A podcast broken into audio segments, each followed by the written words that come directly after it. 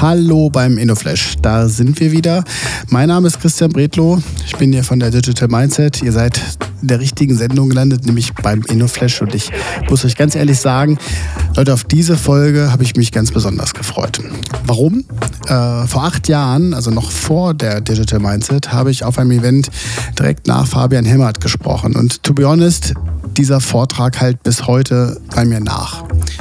Fabian ist heute Professor für Interface und User Experience Design an der Uni Wuppertal. Und wir haben uns heute für diesen Talk getroffen, ähm, ja, um ein bisschen über Design, Nutzer und Menschen zu reden. So, ich denke mal, darum wird sich das jetzt drehen. Also, dann lasse ich ihn mal rein. Hallo Fabian, auf geht's. Hallo Christian. Ah, da sind wir. Guck an, du, das ist echt lange her, du. Das sind fast mehr als bestimmt acht Jahre ist das ja, dass wir uns mal ja. haben. Genau, also ich habe noch in Berlin gewohnt, als wir uns äh, da trafen. Und das ist schon äh, etwas länger her. Und äh, umso cooler, dich jetzt wiederzusehen. Und es gibt Digital Mindset. Das war damals, äh, als wir auseinandergingen, äh, die Frage, wie findest du den Namen Digital Mindset? Und ich habe gesagt, ja. könnte passen. Siehst du, du bist noch aus meiner, aus meiner, aus meiner Founder, äh, aus meiner, ich denke drüber nach genau. Zeit. Aber da, hier, äh, welcome to a Digital Mindset Podcast. Bei mir ist nämlich Fabian Hemmert und ich glaube sogar, man kann ja, ist, ist das Professor Doktor? Professor? Ja, stimmt. Professor Doktor Fabian Hemmert. Geil. Schön, dass du dabei bist. Die Zeit ähm, habe ich auch. Ja. Fabian, erzähl uns mal ein bisschen, wer du bist und was du machst. Ja, ich bin äh, Professor an der Uni Wuppertal und da gibt es Studiengang Industrial Design und in dem unterrichte ich und mein Lehrgebiet ist Interface Design und User Experience Design. Also die Frage, wie kann man Technik bedienbar machen? Und genau, unser Studiengang äh, beschäftigt sich natürlich auch genau damit, wie sehen Produkte in der Zukunft aus? Und eine große Frage dabei ist, klar, wie werden wir Menschen damit umgehen? Das hat ja, also äh, ich, ich habe so viele Fragen, ich weiß gar nicht, ob ich die in meine Rubriken reinbekomme. Lass uns noch mal ganz kurz mit, fangen wir mal mit Produkten an. Wie werden denn Produkte in Zukunft aussehen? Ja, wenn, wenn man sich anguckt, ähm, wie werden wir Menschen in der Zukunft aussehen, wird man feststellen, naja, an uns selbst ändert sich ja erstmal, ne? unsere Hände sind irgendwie äh, immer noch gleich groß. So, und das äh, ähm, ne, unsere Augen werden auch nicht besser. Ähm, so, also körperlich ändert sich an uns Menschen nicht viel, aber sozial und ähm, vielleicht auch, ne, wie wir mit der Welt umgehen wollen, da ändert sich ja dann schon einiges irgendwie. Also klar, ne, Nachhaltigkeit ist ein Riesenthema. Ähm, Komplexität ist ein Riesenthema. Das sehen wir gerade beim Thema künstliche Intelligenz. Das kommt ja gerade hoch, weil das aber total einfach zu bedienen ist. Ich unterhalte mich einfach mit diesem Chat GPT zum Beispiel und äh, das fühlt sich ganz einfach an. Es wird ein bisschen komplizierter, wenn ich mehr von ihm will sozusagen, aber erstmal ist das äh, wow, ziemlich einfach und trotzdem steckt ja dahinter eine große Komplexität und das ist immer ganz gut, wenn sozusagen der Computer uns Menschen beim Denken irgendwie hilft. Das kennen wir vom Kalender, von der To-Do-Liste, aber es könnte ja auch weitergehen. Ich habe jetzt, ich mache gerade Musik damit. Es gibt ja hier Beethoven AI und alles Mögliche zum Ausprobieren, damit man wieder ein ja. bisschen ins Ausprobieren kommt. Ähm, ja. Du hast, also da kann ich mich noch gut dran erinnern, du hast ein, so ein Handy gezeigt. Auf der, auf der, das ist ja wirklich jetzt schon Ewigkeit. Ja, wahrscheinlich ist das wirklich ein alter, alter Schuh, aber das, du hast ein Handy gezeigt, das das einfach anders war als das, was wir jetzt kennen. Ist das dann auch schon alternatives Produktdesign, was unerwartet ist?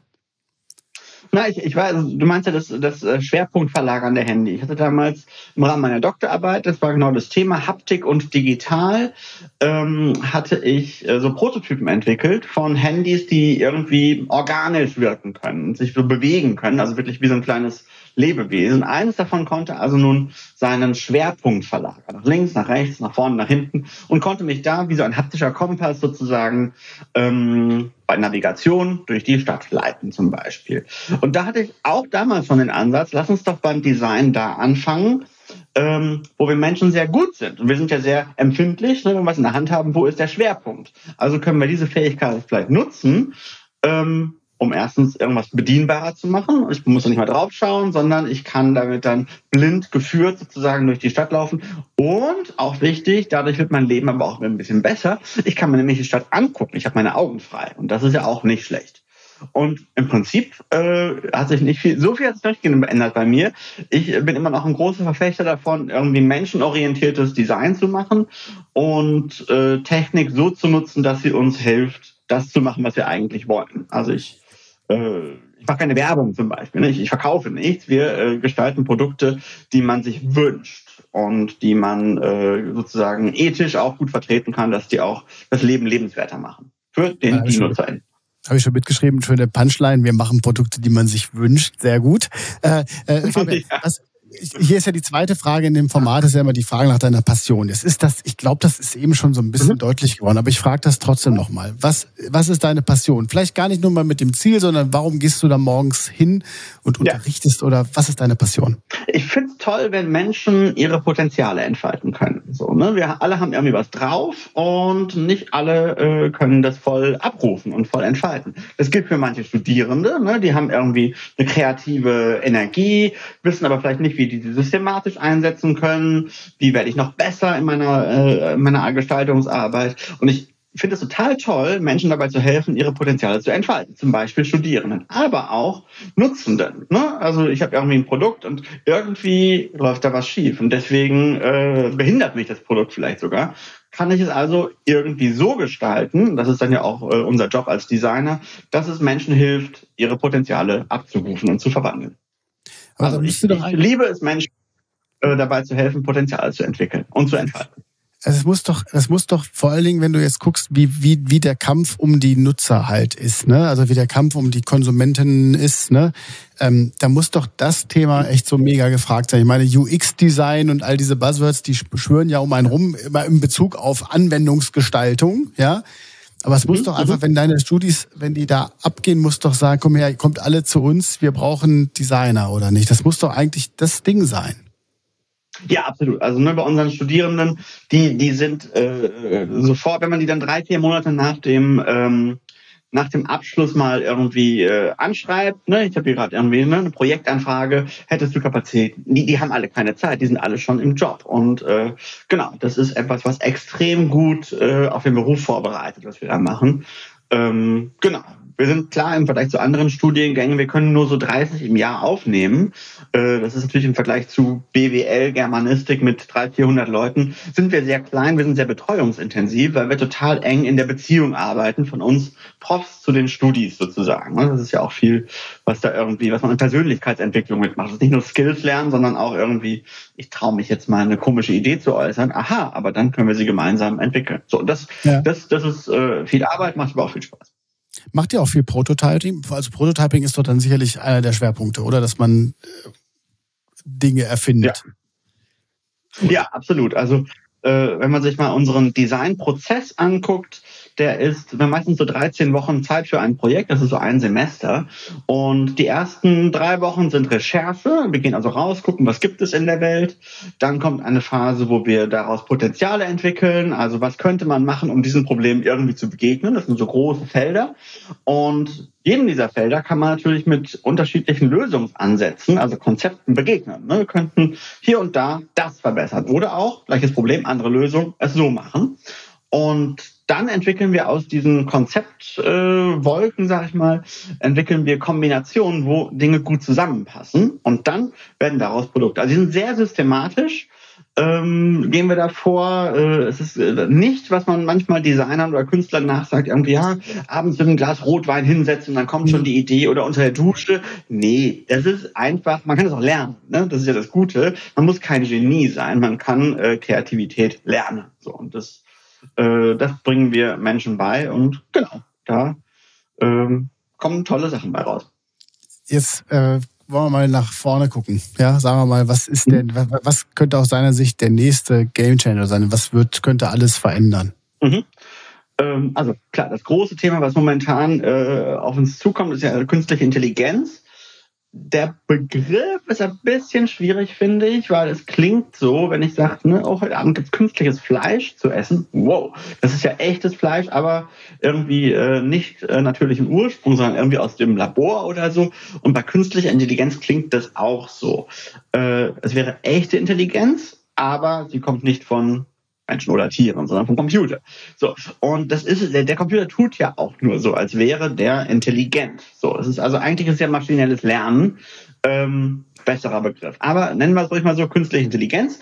Ähm, und da wird der Computer auf einmal, also zum, bei uns im Design, ne, wir haben jetzt gerade äh, bei uns im Studiengang einen Zugang für so eine bildgenerative äh, künstliche Intelligenz äh, äh, uns angeschafft. Und das ist halt ein super Sparring-Partner, ne, weil das einfach viel schneller geht äh, hey, äh, lieber Computer, hier ist meine Skizze, kann ich die mal in ein bisschen äh, ne, futuristischer kriegen, kann ich die mal ein bisschen minimalistischer kriegen und dann habe ich alle drei nebeneinander, ähm, entscheide mich für eine und sage, okay, kann ich das mal in, äh, in etwas, äh, keine Ahnung, ne, in, in fünf Variationen bekommen und dann nehme ich die, die vierte davon. So, Das ist super äh, als Beschleunigung sozusagen. Ich glaube, wir müssen immer noch selbst denken, das wäre ja sozusagen die Angst, äh, nimmt uns denn äh, der Computer irgendwann den Job weg. Aber ich glaube, da sind wir als DesignerInnen irgendwie gefragt, äh, ne, durch durch Empathie und Probleme sehen. Ne? Manche Leute äh, haben ja im, äh, im Beruf irgendwie immer jetzt keine Ahnung an irgendeinen Job denken. Ähm, die machen manche Dinge total umständlich und haben sich daran gewöhnt sozusagen. Und ein Designerjob ist es natürlich, zu hinzugehen und sagen, Achtung, man könnte das eventuell besser machen wollen wir mal was entwickeln dafür. Ich glaube, da sind wir noch extrem gefragt, äh, auch beim Thema, ähm, ne, wie fühlt sich das an? So, das ist ja auch eine Frage, die wir bei vielen Produkten, die wir einfach ästhetisch toll finden.